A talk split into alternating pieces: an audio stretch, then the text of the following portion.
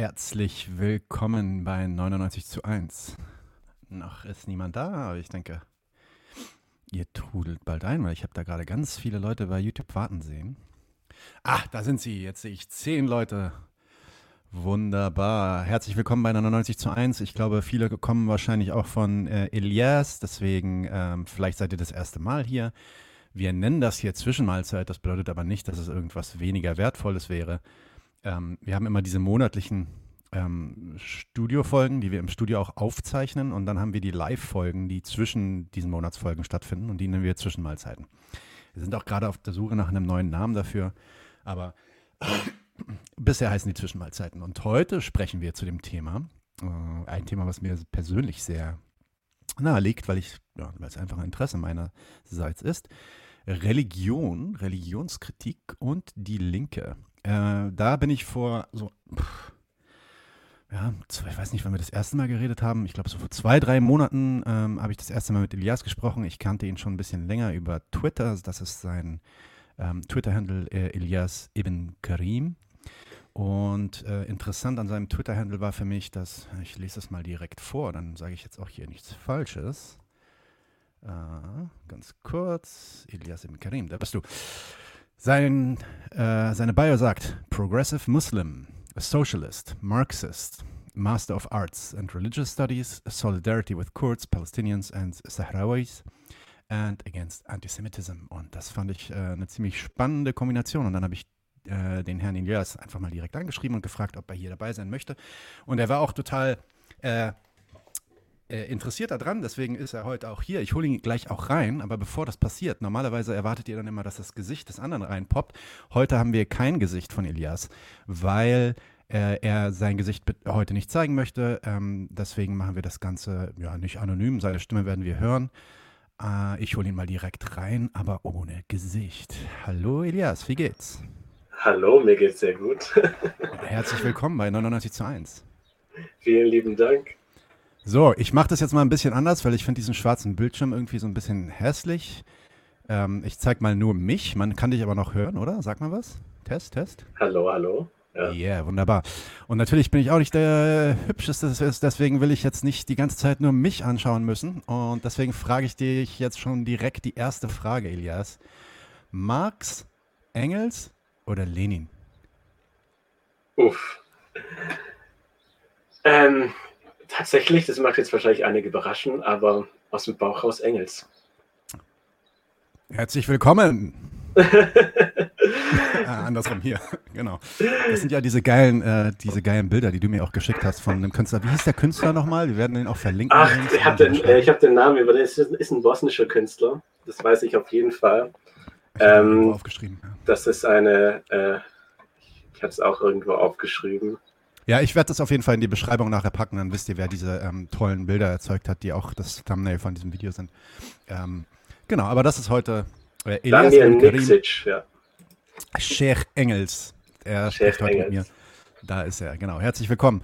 Elias, willst du mal ganz kurz, bevor wir in die Fragen gehen, was vielleicht zu deiner, äh, beziehungsweise lass mich kurz was zu deiner Person sagen und du kannst einfach vielleicht mal äh, hinzufügen. Also, Elias ist äh, 24 Jahre alt, er ist Religionswissenschaftler, ähm, Master of Arts ist das, ne? Ja. Genau, er nennt sich außerdem äh, bezeichnet oder ist Sozialist und Marxist und er hat diesen genialen Twitter-Handle, der wirklich sehr interessant ist. Das ist Elias-Ibn-Karim und ihr werdet den Twitter-Handle-Link natürlich auch in der Beschreibung finden. Elias, gibt es noch irgendwas, was du über dich gern sagen möchtest? Eigentlich würde ich sagen, sind das die wichtigsten Informationen soweit.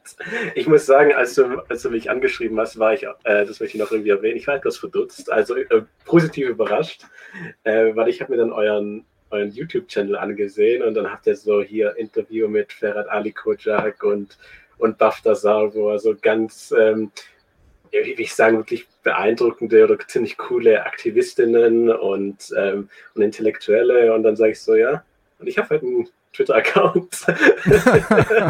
und, und, dann schreibt er mich an. ähm, das, das, also, ich, ich fühle mich sehr geschmeichelt, trotzdem, ja. Ja, also das Ding ist, ähm, das, das Ziel ist von, von uns ist ja eigentlich auch so viel wie möglich Stimmen auf der linken vor allem sozialistische, marxistische Stimmen auch äh, Gehör zu verschaffen. Wir haben schon eine eigene Linie, das heißt, wir, also ohne das jetzt böse zu meinen, aber wir lassen nicht einfach jeden hier auftauchen, der sich als links bezeichnet. Also wir gucken uns schon an, äh, inwiefern das zu dem passt, was wir so machen. Materialistische, äh, historisch-materialistische Kritik. Ähm, und äh, wenn das dann passt, dann ist uns eigentlich auch egal, ob das eine bekannte Person ist. Also wir hatten dann teilweise auch Leute da, die wirklich überhaupt nicht bekannt waren. Ähm, oder ob das jetzt ein Superstar ist. Superstars, große Superstars hatten wir jetzt noch nicht, aber da kommen wir auch noch hin. Insofern, ähm, Hauptsache, wir, wir haben hier gute Diskussionen und äh, ich glaube, da, dazu äh, ja, kann man auch einfach nur einen Twitter-Account haben. Das passt schon. Ähm, Okay, äh, sorry, ich war gerade kurz abgelenkt von den Comments. Fangen wir doch direkt an. Äh, bevor wir loslegen und über Religion sprechen, lass uns erstmal den Begriff kehren. Ich glaube, viele Leute mhm. ähm, haben da unterschiedliches Verständnis von. Für manche ist es einfach nur Glauben, für andere ist es irgendwie ein, pff, ja, ein Oppressionsapparat oder so. Was ist eigentlich Religion aus deiner Sicht? Das ist ähm, die große Frage äh, aller Religionswissenschaftler praktisch. Was ist Religion? Und ähm, tatsächlich die Antwort, die man äh, während des Studiums äh, bekommt, ist anfangs sehr unbefriedigend, nämlich das gibt es gar nicht. Ja. Also der Chicago Religionswissenschaftler äh, J.C. Smith sagt, there is no data for religion. Also es gibt natürlich Islam, Christentum, äh, Buddhismus, Zoroastrismus etc. Als, als solche Phänomene. Aber die Kategorie Religion ist für J.C. Smith nur ein, er sagt, ein Academic Tool. Ja? Also es ist ein Begriff, den ich benutze, um bestimmte menschliche Phänomene in einem bestimmten Kontext zu betrachten. Ja? Äh, simpel ausgedrückt, Religion ist einfach ein sehr großer Umbrella-Term für eine ganze Reihe von Dingen, die Menschen nun mal tun und glauben. Ähm, das ist aber natürlich sehr unbefriedigend und was praktisch die, die gängige Art und Weise in der Religionsschaft ist, an Religion ranzugehen, sind sogenannte Arbeitsdefinitionen. Das heißt, je nachdem, wie ich mich spezialisiere, definiere ich Religion auf eine bestimmte Art und Weise und schaue mir Religion aus dieser Perspektive an. In meinem Fall ist es so, ich schaue mir Religion häufig in einem politischen Kontext an. Das heißt, für mich sind Religion politische Phänomene. Es sind äh, Denksysteme, die Identität kreieren, die ähm, gesellschaftliches System kreieren und die sich wirklich sehr stark mit eigentlich primär eigentlich immanenten Geschehnissen befassen. Also gesellschaftlicher Struktur vor allem Dingen. Ähm, damit klammer ich aber halt alles Spirituelle in erster Linie aus, alles Persönliche, alles Ich-Bezogene, sehr Individuelle. Das ist natürlich auch ein Aspekt von Religion ist. Ja, zum Beispiel andere Religionsschaftler befassen sich mit Religionsästhetik, also dieses wirkliche Empfinden, zum Beispiel in einem Ritus. Aber das, sind, das ist nicht mein Spezialgebiet. Das heißt nicht, dass diese anderen Definitionen falsch sind. Es ist nur ein anderer Fokus. Okay, fantastisch. Also im Endeffekt gibt es die Religion als eine Definition, zumindest aus der Religionswissenschaft heraus nicht, sondern wie man Religion definiert und was man sich anschaut, hängt immer davon ab, welchen Fokus man hat. Ähm, genau. Okay, spannend. Ähm, das macht es dann ja auch erstmal schon mal komplizierter, über Religion an sich zu sprechen. Äh, vielleicht kommen wir, kommen wir auf dich persönlich zu. Äh, du hast ja auch in deiner Twitter-Bio stehen, dass du dich sowohl als, ähm, als Moslem als auch als Sozialist und als Marxist ähm, äh, definierst, identifizierst. Mhm. Kannst du uns mal kurz einen Einblick geben, wie, wie du diese verschiedenen Identitäten äh, für dich in, in den Einklang äh, bringst? Und, und gibt es da irgendwelche Widersprüche? Passiert da irgendwas in dir oder äh, gibt es gar keine Widersprüche in diesen drei verschiedenen ähm, Dingen, die du hier aufzählst? Ja, also es, es gibt ja immer unterschiedliche Aspekte und Facetten davon. Ähm, es ist eine Symbiose. Ja, also diese Dinge passen, äh, können sich manchmal beißen aber es manchmal, manchmal äh, unterstützen sie sich gegenseitig. Also Marxist ähm, kann ich auch äh, rein als Religionswissenschaftler sein. Und das liegt unter anderem da, daran, ich werde merken, ich bin häufig, wenn ich über Religion rede, mehr der Wissenschaftler als unbedingt der Gläubige. Wenn man mich jetzt fragen würde, ähm, wie ist der Islam entstanden, werde ich sehr materialistisch antworten. Also ich werde jetzt nicht sagen, der Prophet Mohammed sallallahu alaihi wasallam ist in einer äh, äh, Höhle in, im Raum Mekka ähm, der Erzengel Gabriel erschienen, das, das würde ich nicht anfangen. Ich würde tatsächlich vor dem Islam ansetzen, ja, also hier Byzantinisches Reich, Sassanitisches Reich, arabische Halbinsel in der Mitte, Aufkommen von monotheistischen Ideen, ähm, Einschränk also Zurückdrängung von polytheistischen Ideen, äh, mechanische Händlerelite, eine Art Oligarchie, gewisse ökonomische Situation und so weiter. Und in diesem Kontext ist Islam irgendwie entstanden. Ja, so würde ich das dann praktisch erklären. Als, ähm, als Muslim ist es hingegen etwas anders. Ich, manchmal nutze ich diesen aus Südamerika kommenden äh, Begriff der Befreiungstheologie. Und ich würde sagen, wodurch sich diese linke Theologie speziell auszeichnet, ist, ähm, dass sie materielle Umstände als nicht nur relevant für die Fragen einer gewissen religiösen Tradition äh, betrachtet, sondern auch als vielleicht sehr zentral. Das heißt, ähm, zum Beispiel in dem Fall Christentum beim äh, lateinamerikanischen, bei der lateinamerikanischen Befreiungstheologie oder halt bei islamischem Sozialismus befassen sich halt wirklich mit Fragen von Armut, Besitzverteilung und so weiter. Und diese Befreiungstheologen betrachten Marx dann als eine Art Tool. Ja, Marx ist praktisch jemand, der ihnen ein, ein derzeitiges System erklärt, ähm, eine derzeitige Situation erklärt, die mit Fragen, die in der Religion zentral sind, wie zum Beispiel jetzt Armut oder Besitzverteilung, ähm, ihnen Antworten diesbezüglich bietet oder eine, eine, eine, analysische Betrachtungsweise. Und dementsprechend nutzen sie Marxismus als eine Art Tool, um das zu verstehen und, und wenden das oder kombinieren das mit ihren bestimmten ethischen und theologischen Sichtweisen.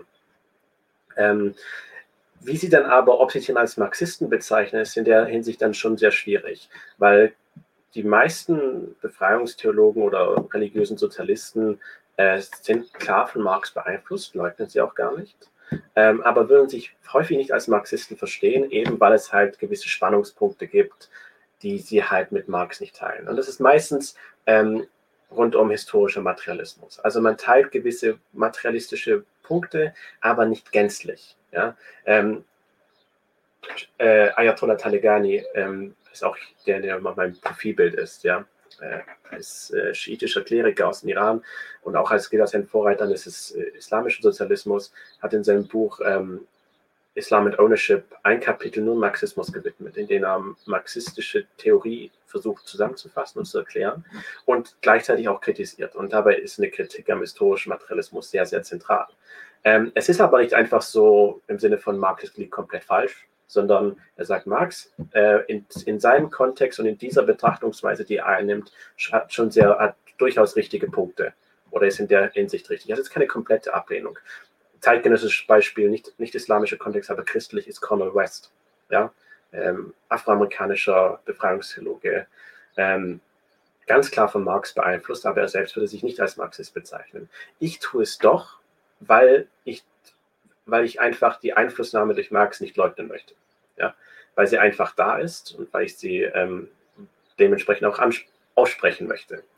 Und ich sag mal so, die Beziehung, die ein, die diese religiösen Traditionen, zu denen auch ich mich zähle, zu Marx haben, ist vielleicht vergleichbar mit dem, wie Ibn Rushd oder Thomas von Aquin in Beziehung mit Aristoteles oder, oder Plato standen. Ja? Sie sind Aristoteliker und Platonisten in dieser bestimmten Sichtweise, ähm, aber das heißt nicht, dass sie ihnen immer hundertprozentig recht gegeben haben. Also gerade äh, Ibn Rushd in Respublika hat durchaus zum Beispiel, also sein Kommentar zur Respublika durchaus auch seine Kritik dargelassen.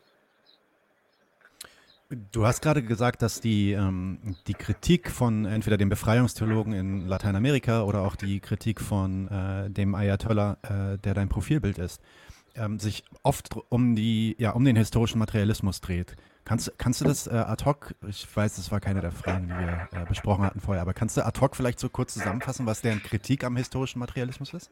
Ja, also manchmal ist sie auch, muss man zugeben, nicht ganz korrekt. Ähm, Talegani schreibt fairerweise, man soll ihn korrigieren vor allem, was er falsch sagt.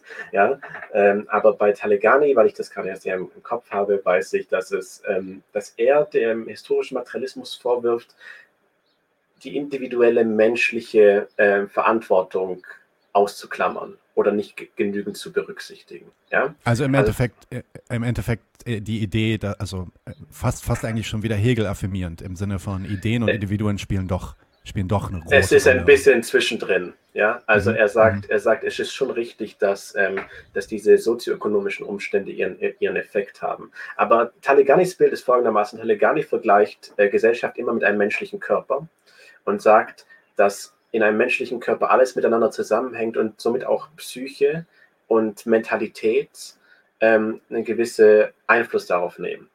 Und er sagt, damit diese Ziele, diese sozialistischen Ziele funktionieren, braucht es irgendwie einen ethischen Rahmen, eine Mentalität, ähm, die das gewährleistet. Also praktisch eine Art Einflussnahme auf die Psyche des Körpers der Gesellschaft. Ja? Und in diesem Bereich setzt er Religion an. Und äh, da bin ich auch tatsächlich nicht ganz äh, äh, durchaus halb d'accord mit ihm. Also ich bin jetzt nicht so wie er der Ansicht, dass es Religion braucht, als so dass nach dem Motto, dass jeder Theist sein müsste. Ja, ähm, aber ich kann mich, aber ich bin, würde ich sagen, Befürworter eines ethischen Sozialismus. Ja, also es braucht eine Art ethische Tradition und ähm, Religion könnte praktisch dazu dienen, das irgendwie dem Ganzen einen gewissen Rahmen zu geben, es irgendwie einen Unterbau zu geben, ein, ein, ein, eine Geschichte. Ja.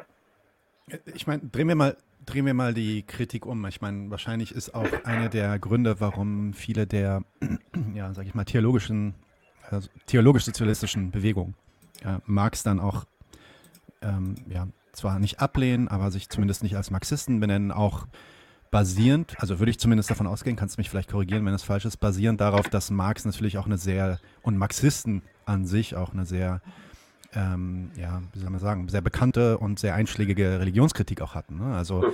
ähm, äh, und äh, oft äh, versteht die Linke heutzutage, und das ist ja auch einer der Gründe, warum ähm, wir diese Folge machen, äh, ist, dass oft die Linke heutzutage die Kritik von Marx selber an der Religion auf so eine sehr vulgäre und oberflächliche Ablehnung aller Religionen im Allgemeinen irgendwie äh, reduziert.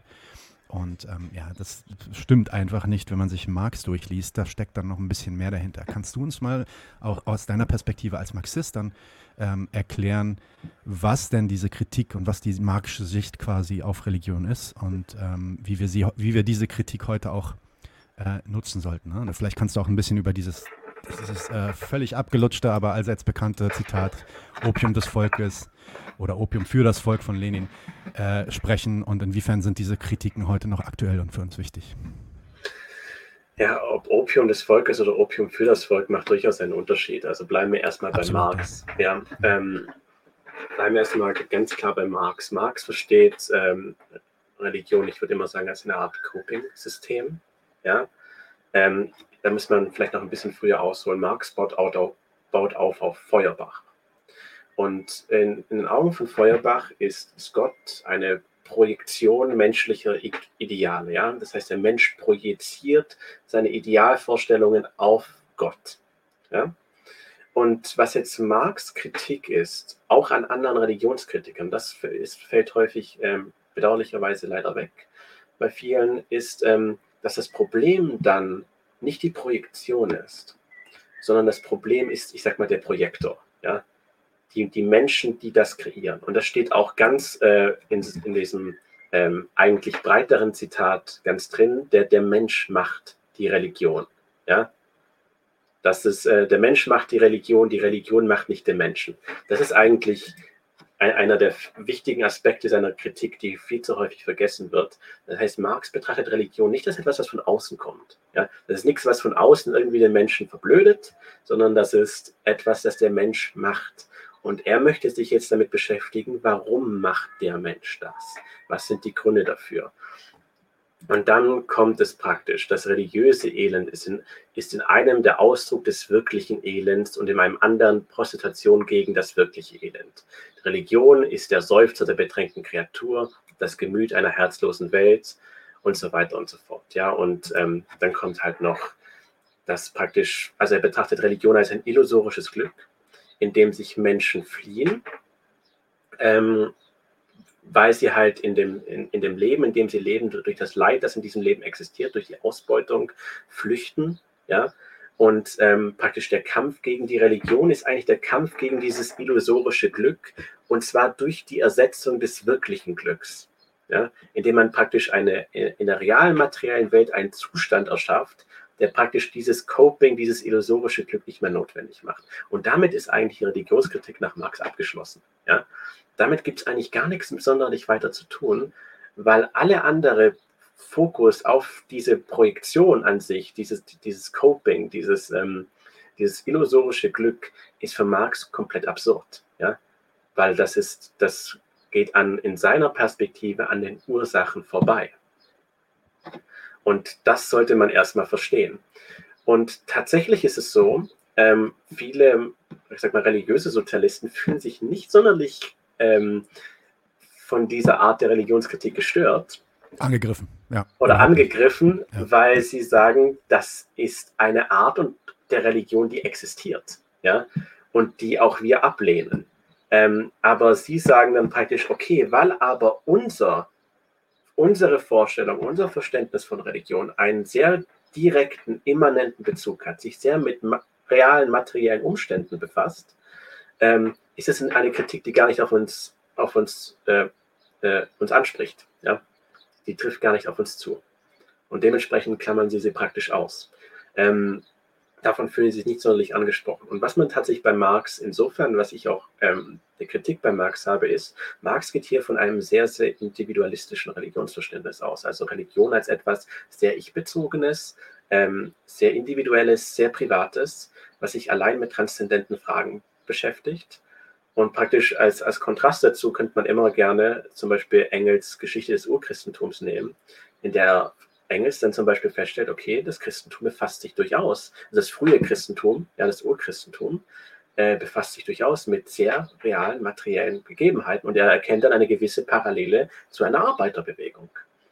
Und ähm, das kann man dann praktisch anwenden und, und, sagen, okay, diese ganzen Traditionen, die häufig mit dem Begriff Religion beschrieben werden, wie Christentum, wie Judentum, wie Islam und so weiter, ähm, die sind nicht einfach entstanden als ein Coping-System, ja, sondern die haben ähm, sehr sozioökonomische Gründe, warum sie entstehen sind und, und einen sehr, sehr starken Bezug auf das Hier und Jetzt. Zum Beispiel äh, Thomas Hobbes hat äh, das Judentum als eine Attacke gegen das Pharaonensystem verstanden, ja, gegen absolute äh, souveräne Monarchen, ein System, das er selber be äh, bevorzugt hat. Ähm, das hat er häufig mit dem Leviathan beschrieben, deswegen auch sein, sein, großes Werk, sein großes Werk Leviathan. Ähm, und und das, das kann man durchaus so sehen. Das Judentum ist eine, der, eine Tradition, die dem König sehr viel Macht weggenommen hat. Äh, und das ist etwas, das man immer wieder in diesen, wenn man die Tanach liest und ähm, ein, ein Topic, der, der immer wieder auftaucht, dass den weltlichen Herrschern Macht entzogen wird durch die Etablierung eines außerweltlichen Souveräns, nämlich Gott. Ähm, und damit hat praktisch das Judentum eine sehr, sehr politische ähm, ein sehr, sehr politisches Ziel, was sich auf sehr materielle, immanente ökonomisch und sozioökonomische Probleme befasst. Und so sehe ich es auch zum Beispiel beim Islam. Ja, Islam ist für mich eine Reaktion auf eine mechanische Händleroligarchie. Und bei Christentum kann man es auch so sehen. Exzellent, vielen Dank. Ähm, was mich interessieren würde, dadurch, dass du ja selber dann ähm, sowohl in dir vereinst, so ja, sozialistische und dann auch marxistische ähm, Ideen und gleichzeitig dich auch ähm, als Wissenschaftler mit dem Islam beschäftigst, wo du selber auch schon sagtest, ja, wenn ich mich mit dem Islam als Wissenschaftler beschäftige, dann glaube ich nicht, dass ähm, irgendwie Muhammad mit seinem äh, Pferd in den Himmel geritten ist, mhm. ähm, sondern dann schaue ich mir, dann schaue ich mir andere Sachen an, dann habe ich einen anderen Fokus. Was mich interessiert ist, hast du vor diesem Hintergrund dann auch, weil das sind natürlich viele, ja, fast, ich will nicht intersektional sagen, aber viele so Identitäten, die irgendwie mit, äh, mit dir schwingen. Hast du selber eine Religionskritik, die du formulieren könntest? Also wenn du, wenn du aus wissenschaftlicher Sicht oder vielleicht als Moslem ähm, mhm. auf, auf äh, ja, die nicht existierende Religion schaust quasi oder auf das, was so als Religion bezeichnet wird, wie würde deine eigene Kritik lauten an, an diesem System? Hm, das ist eine schwierige Frage, weil, wie gesagt, sowohl als, als ein gläubiger Mensch, als ein religiöser Mensch, kann man natürlich Religionskritik machen. Die meiste Religionskritik kommt von religiösen Menschen in der Geschichte, aber es ist dann eine Kritik gegen bestimmte Arten von Religion oder eben Polemik gegen andere religiöse Traditionen. Ähm, als Religionswissenschaftler ist, ist auch Religionskritik machbar, ähm, aber natürlich schwierig mit dem, mit dem Konzept im Hintergrund, dass diese Kategorie an sich nicht e-, wirklich existent ja. ist. Ja. ja? Mhm. Ähm, das heißt praktisch, ich finde eine, allein deswegen, und diese Ansicht würde ich dementsprechend auch als Atheist haben, eine komplette Ablehnung oder ein Kampf gegen die Religion finde ich absurd, weil ich, ich kann nicht, das ist ein Kampf gegen Windmühlen, ja, das, das gibt es halt nicht. Ähm, was ich dementsprechend aber formulieren kann, ist eine Kritik und auch eine, sowohl ich würde sagen, linke Kritik als auch religiöse Kritik gegen bestimmte Arten von Religiosität. Und da gibt es natürlich ganz Menge Arten. Ich habe eine Kritik innerislamisch an, an so einer Attitüde, die Religion nicht verstehen zu wollen. Also ich finde, man sollte sich irgendwie mit der Geschichte einer Religion befassen und verstehen, woher gewisse Gesetze oder Sichtweisen kommen, ja, und nicht einfach nur etwas blind befolgen. Also das ist eine rationalistische Kritik, kann man sagen. Ähm, oder ich habe ein Problem halt mit Religion, die halt, wie die meisten sagen wir, Befreiungstheologen, mit Dingen, die sich nur rein transzendent beschäftigen, also keinen Bezug mehr zur materiellen Welt haben.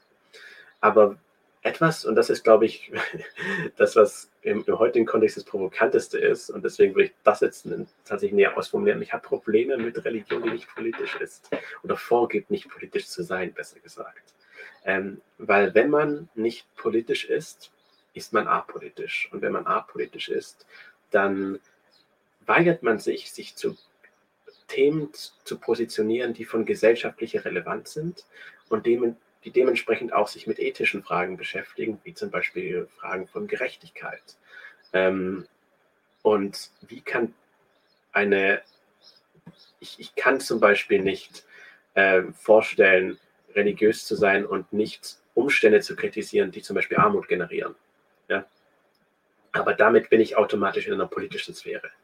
Und da, da schäme ich mich auch nicht dafür. Ja? Das ist, ist, politisch zu sein ist kein Schimpfwort. Auch wenn das ähm, in einem liberalen Kontext, in diesen li liberalen Demokratien häufig, wie scheint der, der, Fall zu sein scheint, dass politisch als ein Wort so problematisiert wird. Ähm, und dementsprechend, die, die Frage ist für mich halt nur, in welcher Art politisch. Ja, also ich würde mich dann halt schon logischerweise dementsprechend sehr strikt äh, äh, trennen und unterscheiden von halt Konzepten, die unter dem Begriff Islamismus fallen, ähm, die ich als reaktionär verstehe, die durchaus auch politisch sind, aber die ich als einen politischen Gegner wahrnehme. Ja? Aber ich finde, Religiosität oder sollte Politik wagen. Ja? Also sollte das Politische wagen und es sollte sich mit, mit realen, materiellen Themen auseinandersetzen. Okay, cool. Nun, in den letzten, ja, ist es zwei Jahrzehnten? Also ich glaube, das erste Mal, als ich so ein Richard Dawkins Buch irgendwie gelesen habe, das war irgendwie Ende, Anfang der Nullerjahre irgendwie. Äh, da wurde ja dieses, dieses neue, ja, der New Atheist Ding kam irgendwie hoch. Richard Dawkins, Christoph Hitchens, Sam Harris, so diese ganzen Schlümpfe da. Ähm, und die Kritik dieser äh, sogenannten Intellektuellen war natürlich keine, also überhaupt keine marxistische oder historisch äh, materialistische, sondern eine rein bürgerlich-liberale mit dem Fokus auf so Rückwärtsgewandtheit von religiösen Menschen, Fortschrittsfeindlichkeit, ähm, oppressiven äh, Gesellschaftsstrukturen innerhalb von religiösen Gesellschaften etc. etc. Was hältst du von diesen, ähm, ja, sag ich mal, New Atheists, den neuen Atheisten, diesen sogenannten Kritikern und wie begegnest du ihren Argumenten? Ja, ich habe ja eben meine Masterarbeit über sie geschrieben. Oh, fantastisch. Kann man die ähm, eigentlich finden irgendwo? Ist die schon veröffentlicht? Nee, noch nicht. Aber okay.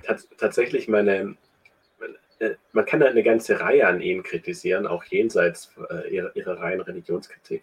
Aber natürlich, was auffällt, ist, ähm, sie reden sehr viel über, über Religion, aber es wird halt nicht definiert, ja, also, oder es wird mangelnd, es ist sehr mangelhaft definiert. Ähm, und, und da kommen wir halt zu, zu, diesem, was ich schon anfangs genannt habe, Religion als eine ich mal, Kategorie sui generis, äh, eigener Art, die, die komplett homogen ist und komplett klar zu definieren ist, das, das gibt es halt nicht. Ja? Dementsprechend ist auch der Kampf gegen Religion irgendwie in, in der Form absurd. Äh, ein ganz interessantes Beispiel von jemandem, dem ich auch in diese grob New Atheist-Schiene einordnen würde, halt ein deutscher Vertreter davon ist Michael Schmidt-Salomon. Ja? Und der hat mal ein, äh, ein, Essay geschrieben, kann man auch im Internet ganz einfach finden. Äh, ich glaube, Kriminalgeschichte des Atheismus heißt das. Indem man praktisch auf diesen Vorwurf eingeht, dass es ja auch atheistische Formen von Gewalt gibt. das ist natürlich Stalinismus, das, äh, das gängige Beispiel. Und seine Antwort ist, ja, okay, Atheismus ist wirklich kein Allheilmittel. Äh, Atheisten können halt auch sehr dogmatisch sein, aber Religion braucht keinen Gott. Ja? Also das Problem ist nicht Theismus, das Problem ist Religion. Ja, und es gibt halt atheistische und theistische Religionen. Ja? Und Stalinismus ist halt eine, eine atheistische Religion. So. Jetzt ist es so, ja, es gibt in polit vielen politischen äh, Ideen und Phänomenen, sowohl auch auf dem liberalen Kontext, ob sozialistisch oder faschistisch oder nationalistisch, aber auch liberal und sozial und so weiter, ähm, gibt es Arten und Weisen, die religionsähnlich sind. Also sie haben Traditionen, sie haben wichtige, äh, sie haben irgendwie sakrale Objekte, ähm, sie haben sehr verehrenswerte Persönlichkeiten, die äh, Salomo schreibt als Götter und Heilige und so weiter und so fort. Ähm, aber wenn halt selbst sowas Religion sein kann, was komplett atheistisch ist, komplett materialistisch, gar keine transzendenten Agenten irgendwie zulässt, was kann dann nicht Religion sein? Ja? Und dann drehen wir uns praktisch den Bogen um zu den New Atheist. Die New Atheist, äh, Richard Dawkins, sehr bekannt geworden, was in London äh, bei dieser Busaktion war. Ja?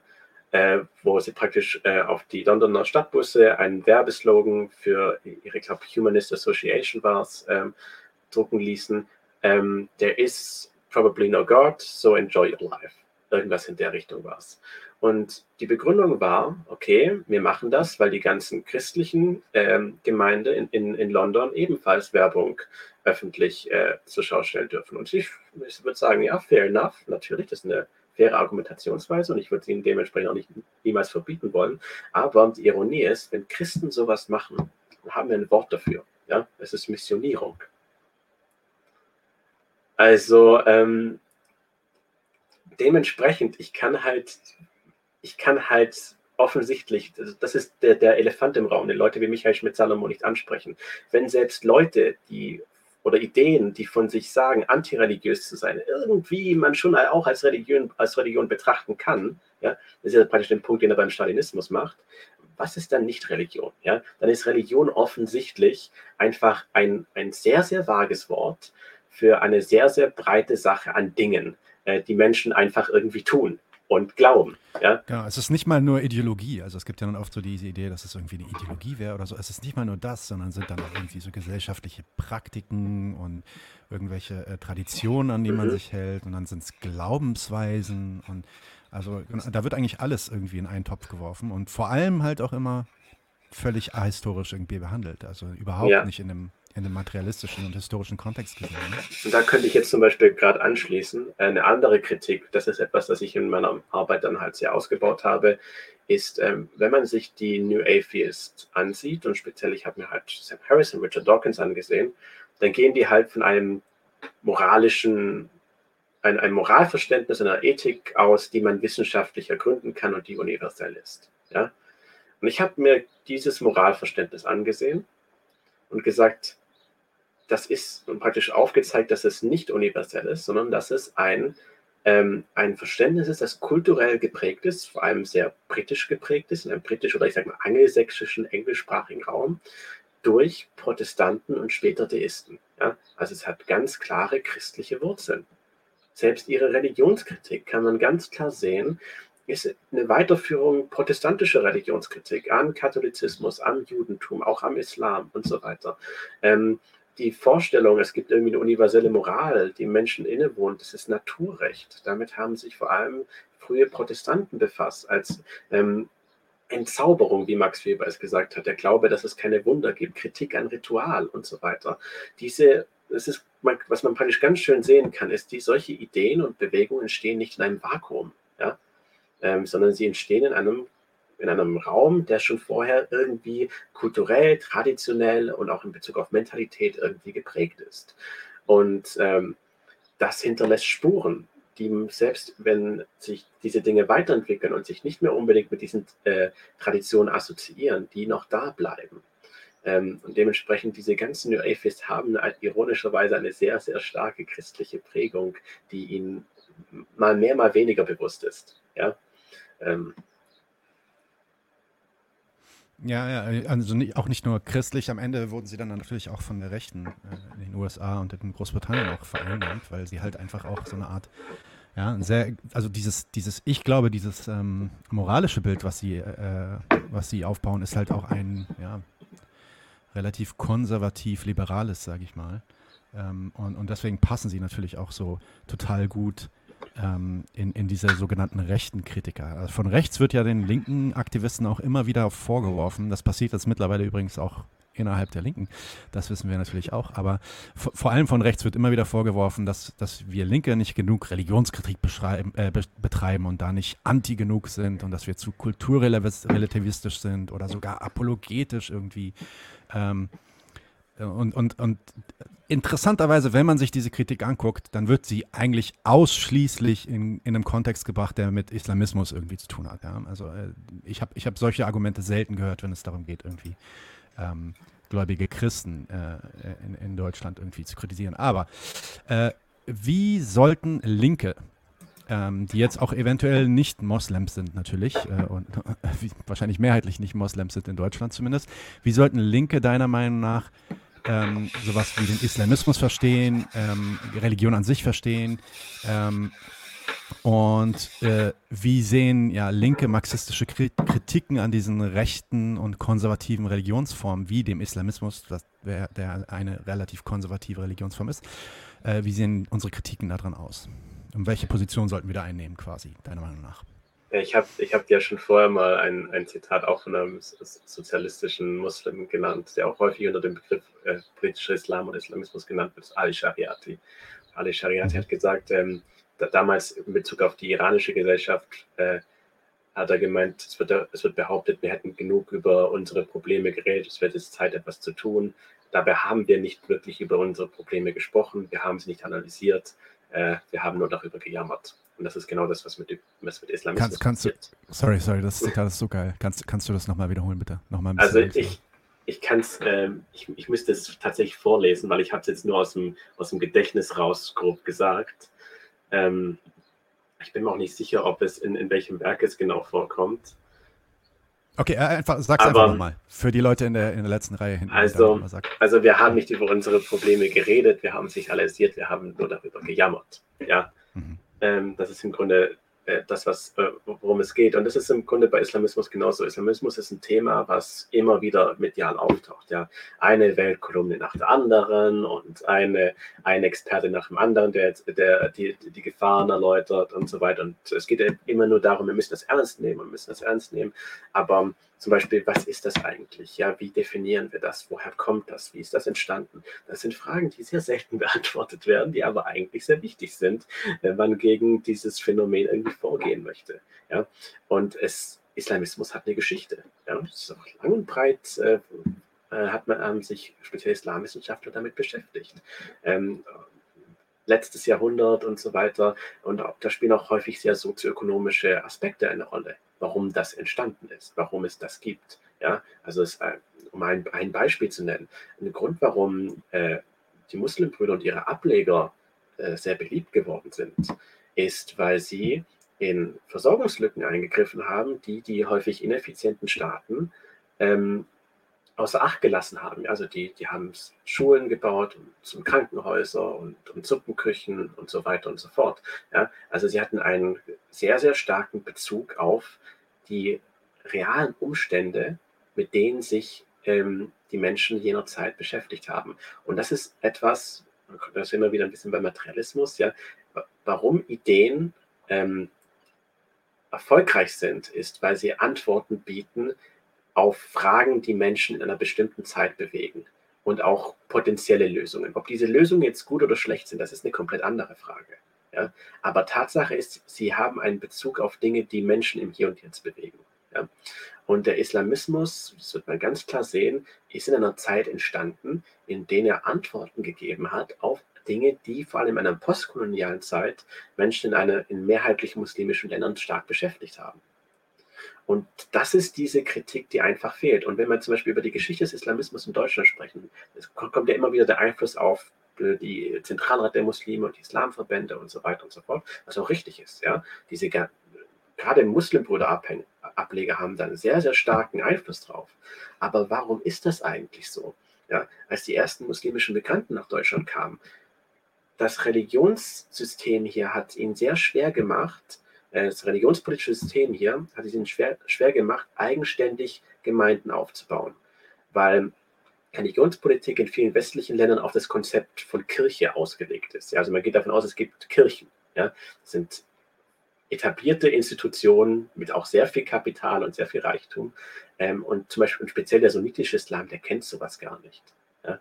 Das heißt, da kommen diese Migranten her und äh, müssen praktisch ähm, mit, mit sehr viel wenig Eigen, äh, Eigenkapital, sehr viel wenig Eigen, äh, eigenen Ressourcen müssen sie äh, Gemeinden aufbauen oder versuchen, Gemeinden aufzubauen. Und, das, und es, es gibt halt in keinster Weise ähm, Unterstützung von, von den Staaten teilweise aufgrund von ironischerweise religiöser Neutralität. Ja, sie können diese Dinge nicht einfach unterstützen, ja, auf, auf, aufgrund der Rechtslage. Und später kamen dann vor allem sehr gebildete äh, Studenten aus den Kreisen der Muslimbrüder sehr international vernetzt mit Kontakten zu Unterstützern, reichen Mäzen in Ländern wie Katar und, so, und Saudi-Arabien und so weiter. Und ähm, auch mit Leitfäden von Hassan al-Banna, vom Gründer der Muslimbrüder, wie man solche Institutionen und Organisationen aufbaut. Ja? Das heißt, es gab diese Nachfrage, es gab diesen Bedarf nach Organisation, nach äh, Versorgung von äh, religiösen Bedürfnissen, die in diesen Umständen in ähm, in Deutschland nicht wirklich gegeben waren. Und Gruppen wie die Muslimbrüder und auch, oder auch fremde Staaten wie die Türkei oder der Iran hatten die Ressourcen und die Möglichkeiten, um dieses Bedürfnis zu stillen. Ja? Und damit ist dann ganz einfach erklärt, warum sich, warum Islamismus hier so tiefe Wurzeln hat. Ja? Ähm, aber das sind, das sind Themen, mit denen sich gar nicht beschäftigt wird. Und da würde ich mir gerade von einer Linken wünschen, von einer linken Islamismuskritik, ja, dass sie sich wirklich damit beschäftigt, mit den materiellen Umständen und Ursachen des Islamismus und dementsprechend auch auf Basis dessen, wie man dieses Phänomen bekämpfen kann. Word. Drehen wir mal den Spieß um. Was ist denn eigentlich eine Kritik, eine religiöse Kritik, sagen wir, oder eine, eine Kritik, die vielleicht von dir als religiöser Mensch kommt, an linken Bewegungen? Was können, oder vielleicht anders gefragt, was können linke Bewegungen von Religion und religiösen Menschen lernen?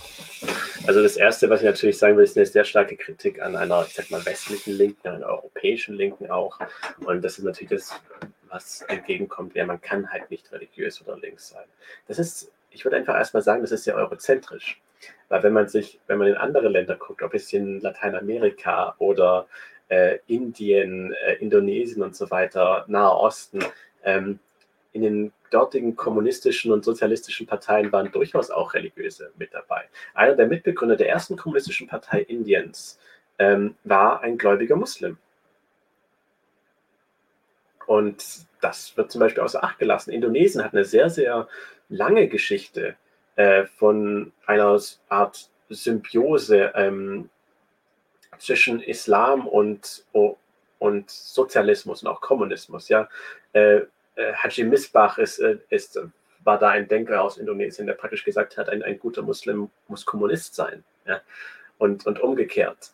Ähm, oder hat, wie gesagt, in Lateinamerika die, die Rolle, die, ähm, äh, die einige katholische Theologen da gespielt haben, ist überhaupt nicht zu unterschätzen. Oder selbst in den USA, ja, ähm, in, in, den Reihen, äh, gerade wenn in Bezug auf äh, schwarze Befreiung, die häufig ähm, eine, auch eine Connection hatte zu, zu Marxismus, zu sozialistischen Fragen, spielten religiöse Denker eine, eine ganz zentrale Rolle. Ja? Ähm, das ist überhaupt nicht außer Acht zu lassen. Also es ist offensichtlich nicht selbstverständlich, dass ähm, linke, äh, marxistisch geprägte Linke äh, immer atheistisch oder non-religiös sein müssten. Ja? Das ist unfassbar eurozentrisch, auch ein wenig chauvinistisch. Ähm, also auch äh, kulturchauvinistisch, das ist eine Kritik. Ähm, und das andere, das habe ich im Grunde schon vorher erwähnt, ist, ähm, ja, ich finde halt diese Handlungsweisen, diese Denkweisen sind irgendwie eine menschliche Realität. Und äh, man muss irgendwie damit umgehen. Und die sinnvollste Art und Weise ist, damit umzugehen. Nicht, dass man alles mit offenen Armen empfängt. Natürlich nicht. Ja, eine Religionskritik muss da sein. Es gibt Vorstellungen, die ich als, auch als reaktionär empfinde. Aber dass man, äh, ich sag mal, auch ganz pragmatisch einfach denken sollte, dass man potenzielle Allies einfach nicht, äh, nicht zum Teufel schicken sollte, ähm, sondern dass man da zusammenarbeiten kann Und das, ich habe ja auch vorher erwähnt, ich, ich vertrete eine sehr, einen, einen ethischen Sozialismus, dass man eventuell eine Art gemeinschaftliche ethische Tradition irgendwie ausformulieren kann. Ja,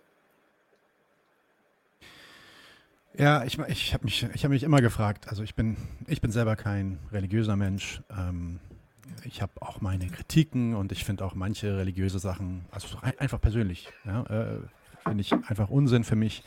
Aber ich habe mich ich immer auch. gefragt, wie, wie so, ja, äh, ich habe mich immer gefragt, wie so vor allem so westliche Linke ähm, oft ja, so einen extrem herablassenden äh, und fast schon ausschließenden, also eben nicht empfänglichen ähm, äh, Gestus annehmen gegenüber religiösen Menschen. Also fast schon die Idee, ey, wenn du religiös bist, dann hast du hier auf der Linken nichts zu suchen, so in der Richtung.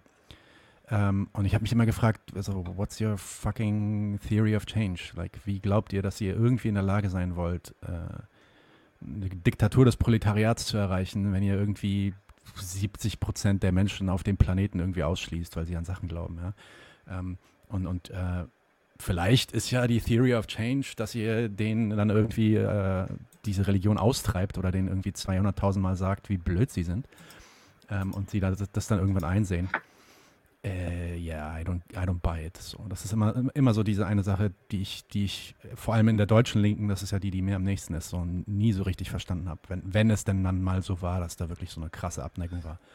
Ähm, ja. Äh, ich bin jetzt schon fast bei meiner letzten Frage. Wir haben schon 45 Minuten, aber ich fand es echt äh, so interessant. Es ging super schnell. Es fühlt sich an, als wären es 10 gewesen. Ähm, kannst du vielleicht noch mal kurz durch den Chat gehen? Gibt es irgendwas im Chat, was, was, äh, was du beantworten wollen würdest? Also es gab zum Beispiel eine Frage, die ich interessant finde. Welche? Äh, und zwar Frage. Priorisierst du deine Identitäten, diese verschiedenen Identitäten, die du hast eigentlich? Also sagst du, ich bin zuerst das und dann bin ich das? Oder ist das gar ja, nicht so über Also, also in, in, in, schon ein wenig. Ne? Ähm, also ich bin, ich würde sagen, ich bin in erster Linie Muslim, einfach weil das eine, die dominanteste Rolle in meinem Leben spielt. Ähm, aber auch durch die Tatsache hinweg, dass es zwischen diesen unterschiedlichen Aspekten häufig so ein, ein Dialog und, und, Symbiose gibt, ähm, kann ich sie mittlerweile nicht mal ganz ohne sie denken. Ja? Also ich bin primär Muslim, aber meine Art und Weise, Islam zu verstehen, ist halt dieses Befreiungstheologische, dieses sehr linke. Ja? Und, und das hat halt diesen sehr engen Bezug zum, zum Marxismus dann automatisch. Oder halt ähm, die Tatsache, dass ich halt Religionswissenschaftler bin und auch wenn religionswissenschaftlich, wenn ich religionswissenschaftlich arbeite, arbeite ich nicht religiös, ja, dann arbeite ich als Außenstehender, von einer außenstehenden Betrachtung. Aber wenn ich mir dann historisch die Geschichte des Islams ansehe, ja, ganz außenstehend wird es immer einen Effekt darauf haben, wie ich meine Religion selber verstehe.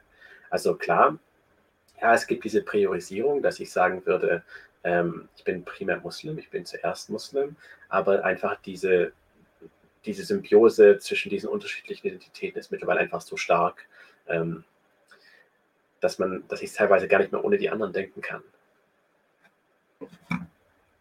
Ja, ja, das ist als, also ich bin, wie gesagt, nicht religiös, also deswegen will ich das jetzt nicht vergleichen, aber ich bin natürlich auch, ähm, ja, migrantischer Hintergrund, äh, in Deutschland aufgewachsen, in, in so, ja, mit, mit so leichten Widersprüchen. Bin ich jetzt wirklich Deutscher oder bin ich nicht Deutscher? Manchmal werden mir die Widersprüche auch auferlegt von außen.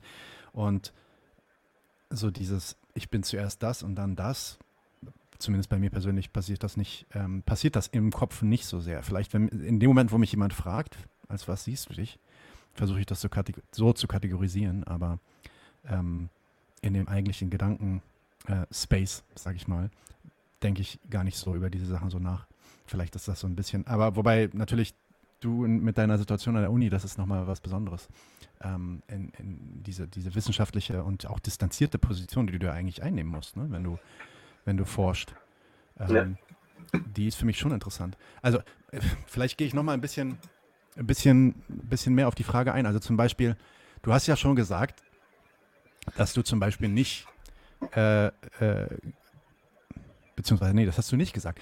Glaubst du zum Beispiel, ähm, dass Muhammad äh, auf seinem Pferd Richtung Himmel geritten ist? Ist das was, was, was, was du glaubst, aber dann wissenschaftlich einfach anders bearbeitest? Oder ist das, ist es tatsächlich so, dass dein, dein, dein Glaube eigentlich was anderes ist und sich gar nicht so sehr irgendwie an, an, diesen, an diesen Geschichten, sage ich mal, aus dem Koran irgendwie orientiert, sondern auf was anderem basiert. Also Weißt, ich, ich würde sagen, ja, ich, ich, ich weiß, ich weiß, ich weiß äh, sehr, sehr gut, was du meinst. Ich würde sagen, ich gehöre zu, zu sehr rationalistischen Schulen.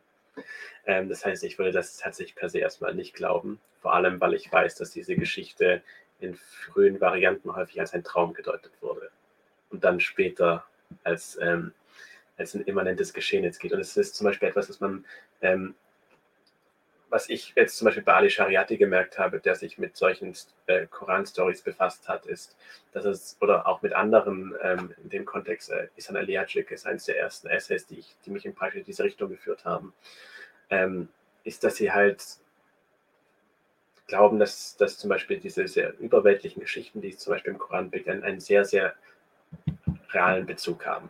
Und das ist auch theologisch gar nicht so weit hergeholt. Ja? Äh, jeder Koranvers, das ist ganz klassische islamische orthodoxe Ansicht, hat einen Asbab an-Nuzul, also einen Offenbarungsanlass. Das heißt, es gab einen realen Anlass.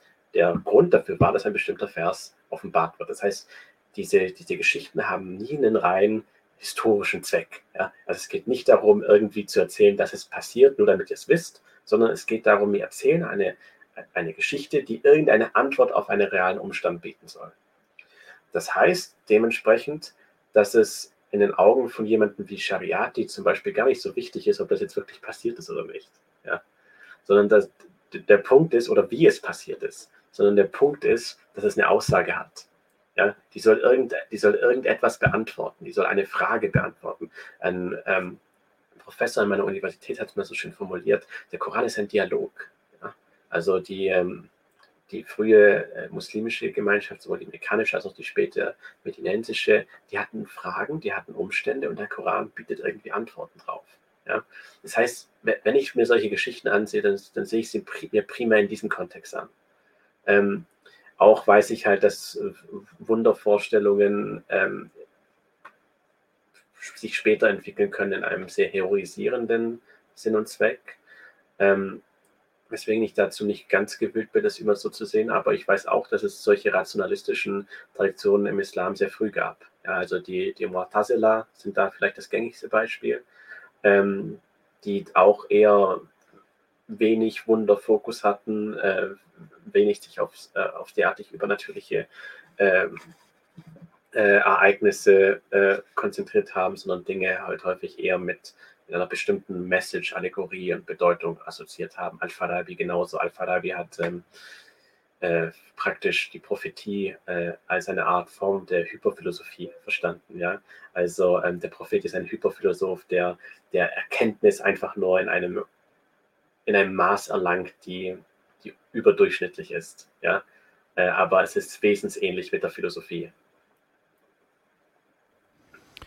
Okay. Ähm, Jetzt sind gerade noch mal ein paar Fragen nachgeschossen. Ich weiß nicht, ob du da vielleicht mal einfach durchscannen willst und ob es da was gibt. Äh, also, wenn, wenn du da was beantworten willst, dann mach das. Ansonsten, und sag mir Bescheid, weil dann äh, blende ich die Frage auch ein. Ansonsten kommen wir direkt, ähm, weil ich habe das Gefühl, manche von denen sind auch ein bisschen weit weg von unserem Thema.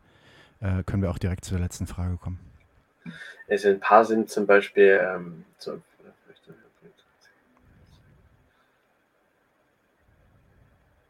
Was ist mit dem Islam alles linkskompatibel? Das ist was also alltägliches, ähm, schreibt hier der eine.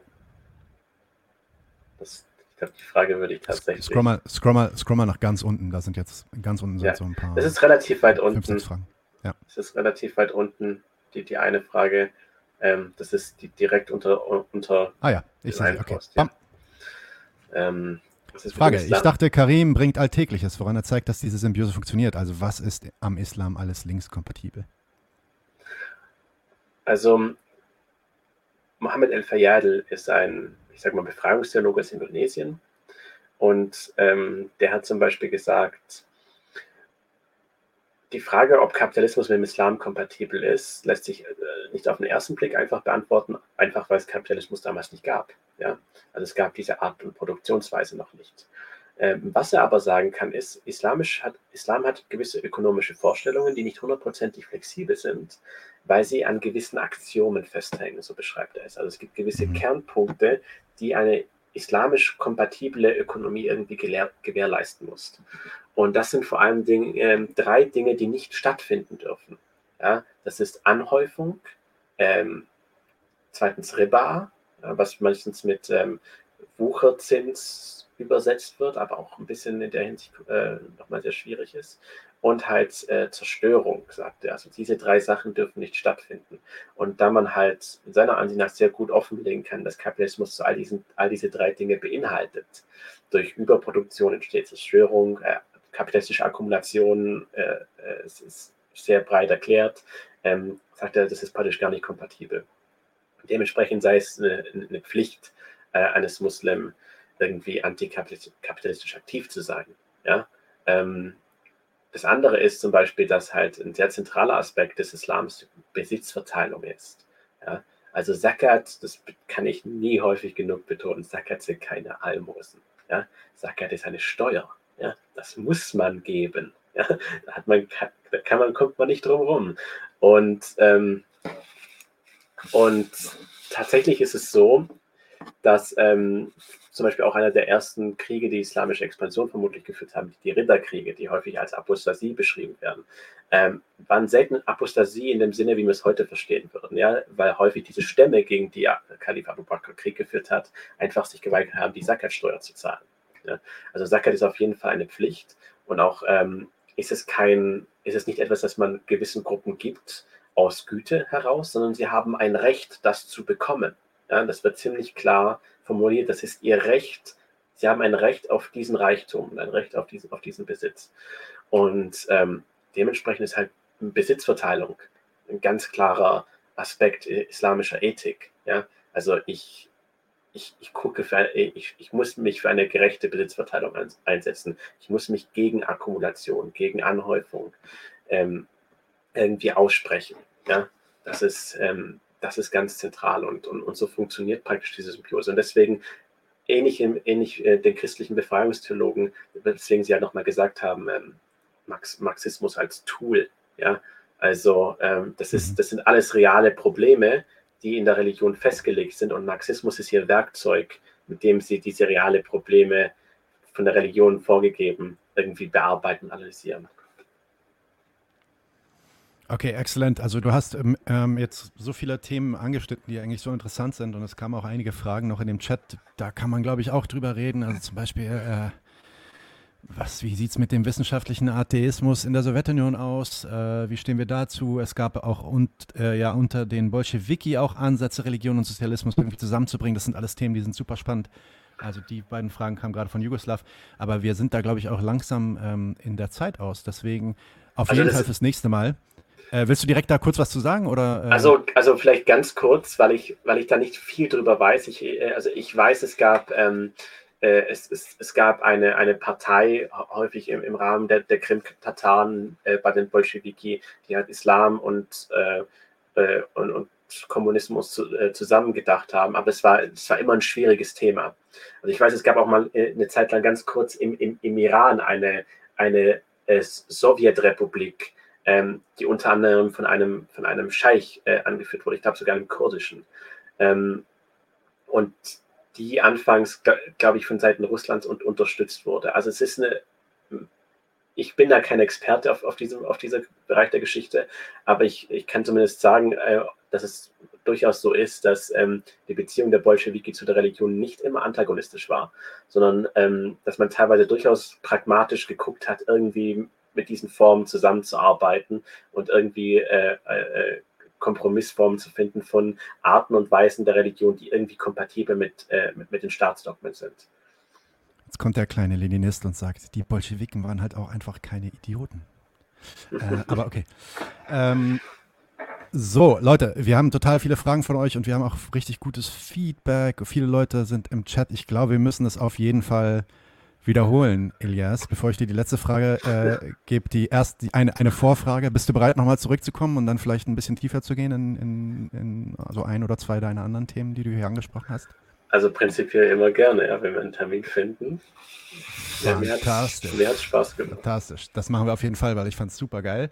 Ich würde jetzt dir vielleicht so das Schlusswort geben und vielleicht kannst du einfach mal so ein kleines Plädoyer geben, äh, weil ich finde, du machst es sehr gut. Wie sollten wir uns also, und da kannst du auch gerne nicht nochmal wiederholen, weil wir haben schon drüber gesprochen, wie sollten wir als Linke uns also zu Religionen und religiösen Menschen positionieren? Ähm, inwiefern müssen wir den Raum geben? Müssen wir vielleicht sogar irgendwie Synthese suchen, Gemeinsamkeiten suchen, um zu agitieren, auf dass wir dann irgendwann in der Lage sind, gesunde Bewegungen und Gesellschaften zu schaffen. Also inwiefern, inwiefern sollte vielleicht, und darüber haben wir noch gar nicht gesprochen, das ist nochmal so eine andere Box, inwiefern ist Spiritualität, also das, der spirituelle Aspekt eigentlich wichtig äh, für eine linke Message? Ähm, vielleicht nochmal zu, zu dieser äh, Spiritualitätsfrage.